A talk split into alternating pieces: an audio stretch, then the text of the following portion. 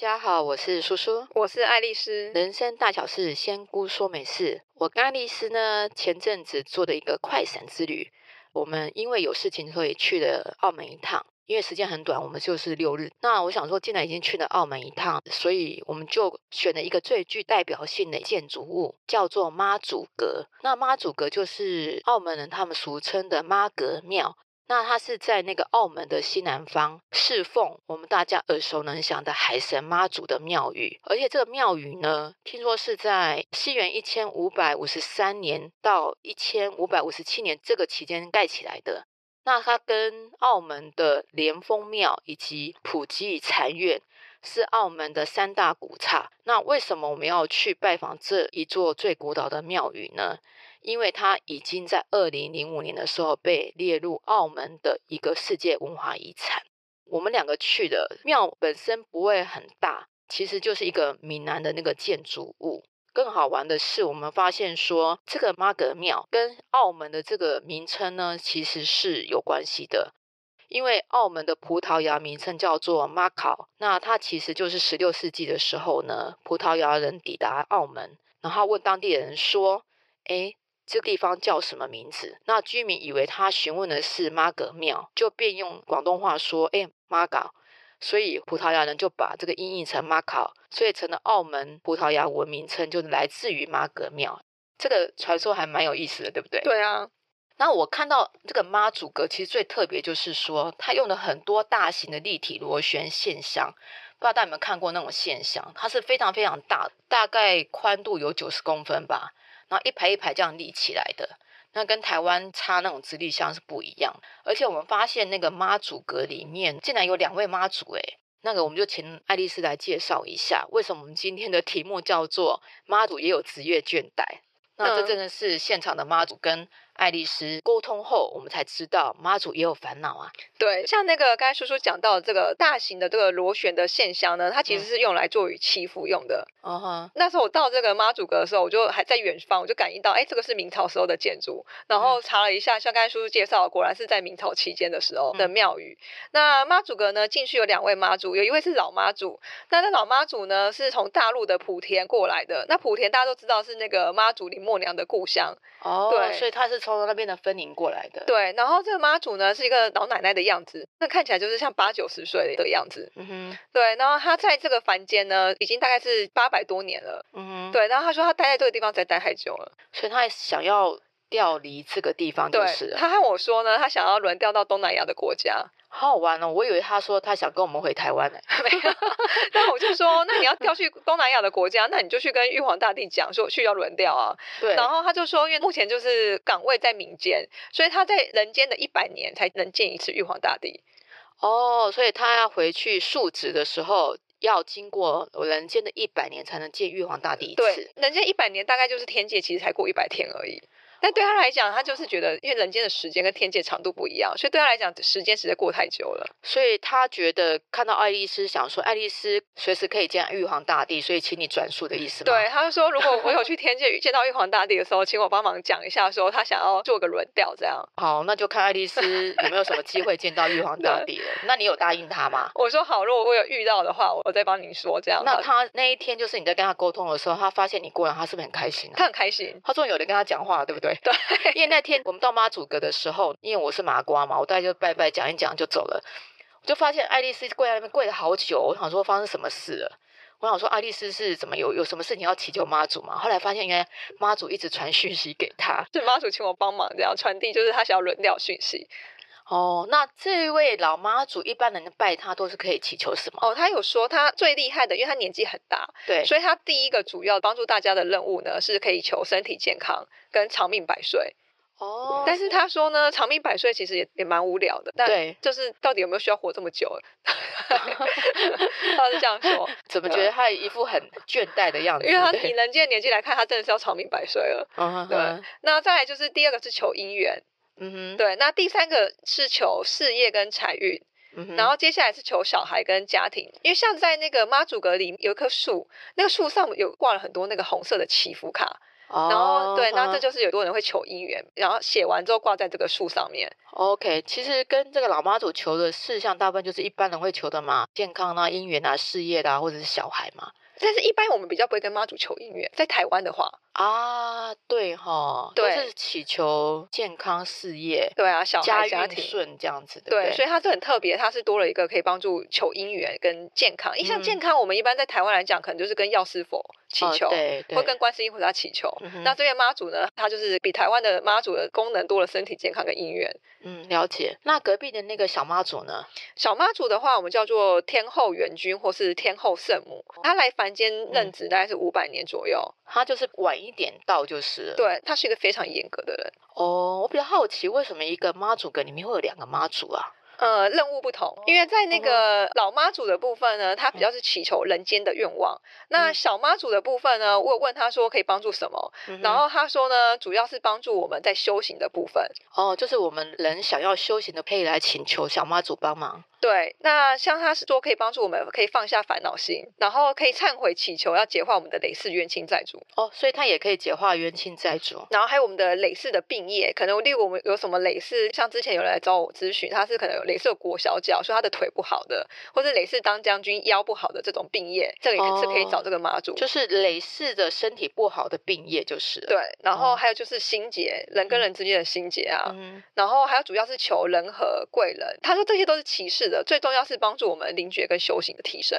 对，主要小妈祖就是帮人灵觉的提升跟修行的顺遂嘛。对对，而且我们现场发现说，跟台湾一样，它有一个抽签筒。对，然后我们也各自抽了签，其中爱丽丝好像有抽到一个很特别的签，对不对？对。那爱丽丝，你要不要念一下？好，抽抽到什么签文？嗯、呃，他说是门锁成风，日色昏，长空遍地起愁云。愁是忧愁的愁。嗯、孤堂寂寞人何在？几次辛劳不遇君。怎么听到好像一个孤守在灯下很辛苦的一个人的感觉？就 后来呢，我就跟妈祖感应，他的意思是说呢，我现在又要工作又要问事呢，就是感觉两边都有点可能顾不来啊，就是说蜡烛两头烧很辛苦。对，然后加上可能妈祖怕我身体上没办法应付，嗯，所以要你做一个决定吗？对，他是希望我呢可以可能明年的时候做一个决定，是不是要专职把仙姑的工作做好呢？应该是，应该不是专职在原本的工作上，那大家很会傻眼。那我们很期待啊，毕竟要预约爱丽丝那么难，如果爱丽丝可以专职的话，我觉得可以造福很多人。我就跟妈祖说，我再想一想，嗯，毕竟要做这个决定有一点算是很重大啦，要谨慎考虑啦。对，啊、对，那。蛮意外，就是它是一个供奉妈祖的庙嘛，它其实在最上方有一个观音阁，也就是供奉观音菩萨。这个观音菩萨要不要请爱丽丝也简单介绍一下？这个观世音菩萨他在凡间呢，其实比这个妈祖阁大妈祖跟小妈祖还久，他在凡间一千五百年。可是这个庙没有盖这么久，所以它应该是从别的其他的任务调过来的。哦，对，那它这个给人家的法像呢，跟以往我在拜的呃观世音菩萨，或者我之前去普陀山的观世音菩萨形象都不太一样。嗯，因为他的形象很庄严。那我就问他说，他是之前的任务是什么？他说他曾经帮助僧侣去取经。哦，就是我们那个玄奘取经的那个取经吗？对，对，那他说呢，哦、主要就是帮助我们可以提升运势，跟我们在做事情的时候可以顺遂一点。你看那个取经的时候，路上遇到很多。那个盗匪啦，或者是猛兽啊，对，对，所以它可以帮助我们提升运势，让我们想要做的事情可以就是达到更好的效果。原来我们僧侣以往去西方取经的时候，也有神婆的加持跟保护。对，就是观世音菩萨有有帮忙，就是在僧侣取经的这个部分。嗯，嗯，原来如此。我们针对妈祖阁的一些简单介绍。那如果仙粉们有机会去澳门旅游的话，那一定要去这个妈祖阁走一走，再搭配我们的介绍的话，你应该会更清楚。要跟两位不同的妈祖分别祈求不一样的事情哦。那那一天呢，因为我们就是快闪行嘛，我们那天是住在一个叫做澳门巴黎人饭店。我跟爱丽丝都没有去过赌场，对，所以那一天我们就想说去赌场看看好了，想说开开眼界嘛。那像我是麻瓜嘛，我进去以后没有任何感觉，可是爱丽丝进去以后跟我说，还是赶快出来吧。为什么？对，因为当下我就是皮肤真的很痒，因为其实大家也都知道，我早期呢就是经过冤亲债主的各种磨练。嗯、那其实现在呢，都有无形众生呢，我就是皮肤会很痒，就是只要有无形众生，皮肤会先感觉到，就是你不开你的那个第三只眼，对，他就直接你就知道有。对，对，所以像有些仙粉来找我，会发现我在一直抓手的，那就代表有冤亲债主已经来找你要赌了。可能一部分就跑到我这边来祈求我可以帮忙。哦，OK，那整个赌场的磁场是看起来怎么样？其实磁场本身看起来还不错。但是呢，他其实很多阿飘在那边守候哦，他就找有缘人就是了。对，像我个朋友就说呢，他感觉从赌场出来的人，有些人好像就是两眼无神。了解。那话说，我们既然讲到赌场，我就很好奇啊。我知道很多人就是，呃，他们来问事的时候，都会讲说自己的爸爸沉溺赌博，或者自己的老公沉溺赌博啊，嗯、像这种烦恼。那我好奇的是说，沉溺赌博会怎么样？他如果往生的时候是会下地狱的吗？其实会的，就是我们之前介绍。照过，如果你有谋害情妇、与人通奸、恶意堕胎的恶妇，死后会打入冰山地狱，令其脱光衣服，裸体上冰山。那另外还有赌博成性、不孝敬父母、不仁不义之人，也会令其裸体上冰山。哇，听起来就很恐怖的画面。但是呢，赌博本身呢，如果我们没有侵害到别人或是家庭，因为他刚才讲的但书说，我们不孝敬父母、不仁不义。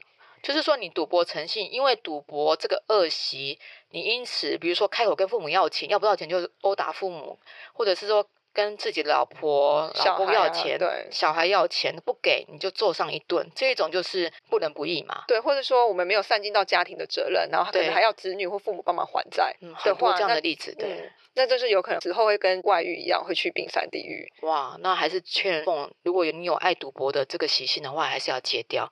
那如果前世或前前世他是爱赌博的人，那他到这一世是不是也会爱赌博？其实基本上是这样，哎，就是像菩萨说，我爸爸就是生生世世都爱赌博。那为什么他已经到了地狱，也经历过那个痛苦，为什么他到这一世来还是改不了啊？这个很难呢。我来找我咨询赌博的，我目前成功改过的案例就只有一位，这是之前在那个粉丝团上面有分享的。哦，那要不要爱丽丝再说明一下？因为可能有一些人没有看到粉丝团。那主要呢，其实爱赌博部分我们会有几个，一个是解化他累世的冤亲债主，第二个呢是可以念那个普门品，解掉他的累世爱赌博的习性。那第三个方法呢是可以解掉我们跟这个人累世相处上，可能例如我们当他老婆，然后或是当他儿女，他也爱赌博，我们可以通过灵魂疗愈的方式去改善，就是我们跟他内世的关系，看看能不能让他内世不赌博。嗯、那另外一个的话就是灵魂疗愈他本人爱赌博。哦，你的意思是说，如果家里如果有人爱赌博，我们可以帮助他。念普门品，或者是做灵魂疗愈，对，这样的方法其实效果是一样的。哦、但是可能念普门品一开始，例如我可能查出来念三十遍，嗯、他可能三十遍也许可能都不太够，可能后续都还是要追加。哦，那你在粉丝团说到的这一位仙粉，他的先生后来改向善，嗯，那是一个什么样的故事呢？他那个时候是赌博，然后赌博还跟到他的就是自己的先生的姐姐有借钱，然后家里的钱财呢都不负担，所有的钱都是他老婆打两份工。就是除了平常上班当幼稚园老师之外，然后假日或晚上要去火锅店或是那个小吃店打工，就是她必须要赚很多钱帮她老公还债，就是。对，然后她念完经之后的还过不到两个礼拜吧，我一记得，她就说她先生跑去那个南投那附近上班，然后还把钱寄回来给她还债。哇，洗心革面。她刚好上礼拜又来咨询，她就说她老公就是都很正常了，嗯、都有钱拿回家，然后就是这几个月都没在赌博。哇，那真的是很棒哎。但是大部分来讲，其实菩萨说呢，赌博的部分真的能解到就算是运气好，我们只能试试看，但没办法保证。嗯，好，以上就是我们去澳门的一些经验跟分享啦。我也听说，就是爱丽丝从澳门回来以后呢，又带了 很多的无形众生回来。没错，我自己进化之后呢，我妈妈又帮我念很多大悲咒。嗯，有没有什么比较特殊的无形众生让你印象深刻的？嗯，其实主要那次回来之后就很累，就很想睡觉。然后后来一查才发现，就是有很多这个跟着回来。因为我记得我在我离开机场的时候，有用意念请他们不要跟回来，但还是没办法，就他们可能太想要得到度化了。OK，好。那我们这一集就是澳门之行，妈祖也有倦怠的时候啊，就录到这边。那有任何的问题的话，可以在粉丝团留言。那也别忘了到 Podcast 给我们五星级的评价哦。OK，拜拜，拜拜。